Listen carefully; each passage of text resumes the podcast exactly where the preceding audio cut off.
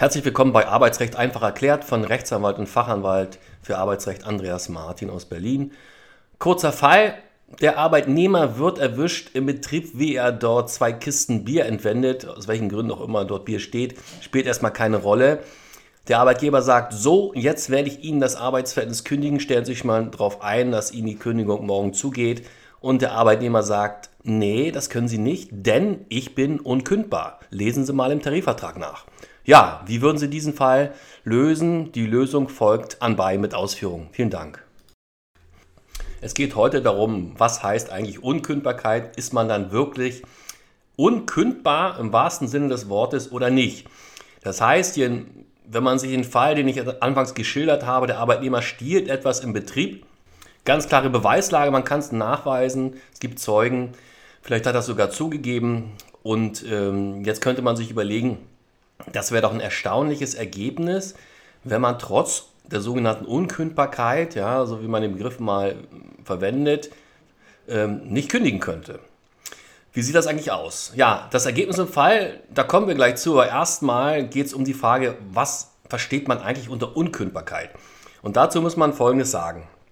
Die Unkündbarkeit, ja, diese Begriffe fallen oft im Zusammenhang mit Tarifverträgen, in denen zum Beispiel geregelt ist, dass der Arbeitnehmer ab einer bestimmten Dauer der Betriebshörigkeit und einem bestimmten Lebensalter ordentlich, ordentlich unkündbar sind. Das findet man zum Beispiel im Paragraph 34 TVÖD oder der 34 der Tarifvertrag der Länder.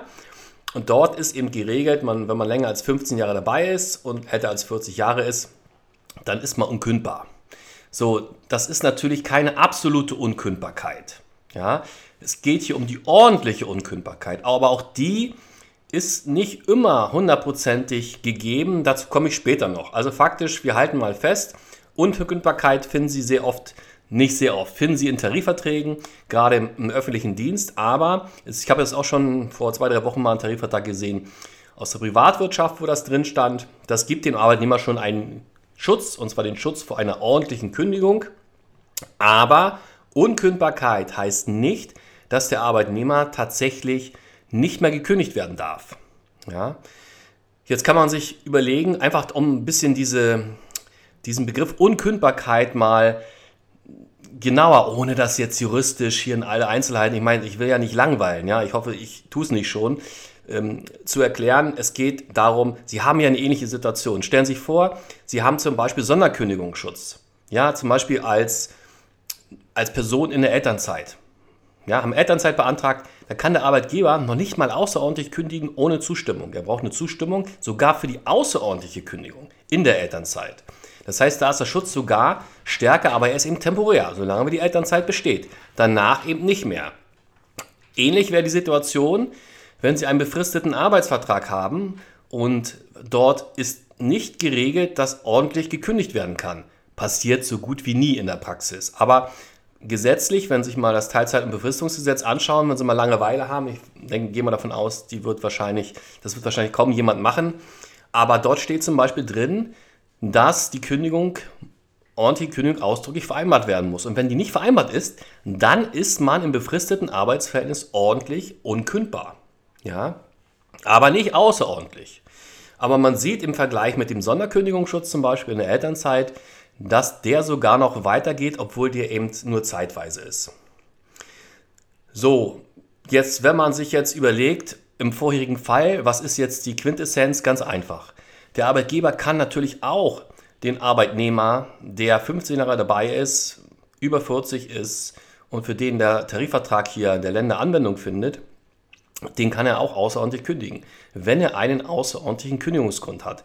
Im Gesetz steht wichtiger Grund. Diebstahl, können Sie sich merken, ist fast immer ein wichtiger Grund für eine Kündigung ohne vorherige Abmahnung. Vielleicht kennen Sie den Fall Emily mit der Kassiererin, die bei Kaisers damals gearbeitet hat. Die hatte so Pfandbons an sich genommen. Die hatten Wert zusammen, glaube ich, von 1,90 Euro. Und da hatten die ersten Instanzen, also ich glaube, das war das Arbeitsgericht Berlin und das LAG Berlin-Brandenburg, hatten entschieden, dass diese Kündigung äh, der Arbeitnehmerin, die dann die Kündigung erhalten hat vom Arbeitgeber, unwirksam ist. Aber nicht, weil der Betrag so gering war, also man spricht hier von einer Bagatellkündigung, sondern weil die Besonderheit bestand darin, die Arbeitnehmerin war 15 Jahre, glaube ich, beschäftigt, aber das hat mit Unkündbarkeit, das war jetzt zufälligerweise ähnlicher Zeitraum, das hat mit Unkündbarkeit nichts zu tun. Die war so lange beschäftigt und hatte noch nie eine Abmahnung bekommen, dass man gesagt hat, im Rahmen der Interessenabwägung und dann hat man doch auch wieder die Höhe des Betrags, also Schadens für den Arbeitgeber mit einbezogen und gemeint, naja, hier auf der Stufe 3 der Prüfung einer außerordentlichen Kündigung kommen wir ausnahmsweise nochmal zum Ergebnis, dass diese Kündigung nicht wirksam ist. Der Normalfall ist aber bei Diebstahl, Unterschlagung, alles, was über Straftaten sind und ins Vermögen des Arbeitgebers geht, da kann man ohne Abmahnung das Arbeitsverhältnis beenden.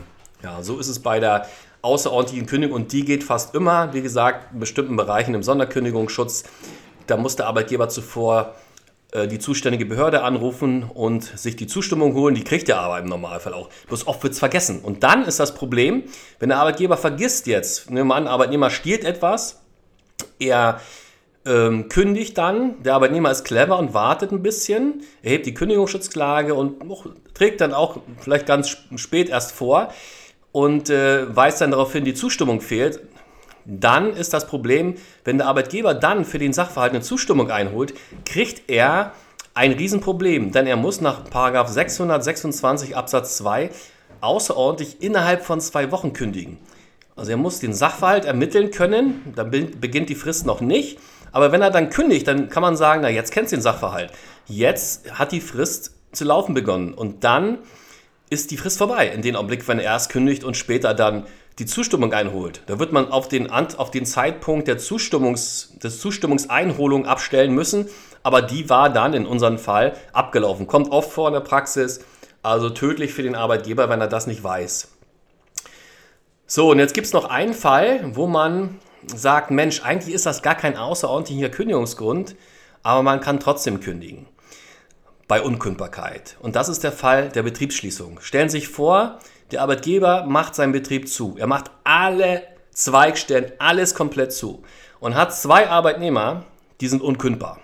Jetzt müsste er die, ohne dass er Arbeit hat, ich sag mal, bis zur Rente, wobei Rente nur dann, wenn im Arbeitsvertrag steht, dass dann das Arbeitsverhältnis endet. Ansonsten endet es nicht automatisch mit, der, mit dem Rentenbezug. Aber nehmen wir mal an, es steht dort, müsste er die Arbeitnehmer bis zur Rente bezahlen, ohne dass er eine Beschäftigung für die Arbeitnehmer hat. Also nach der Schließung des Betriebs.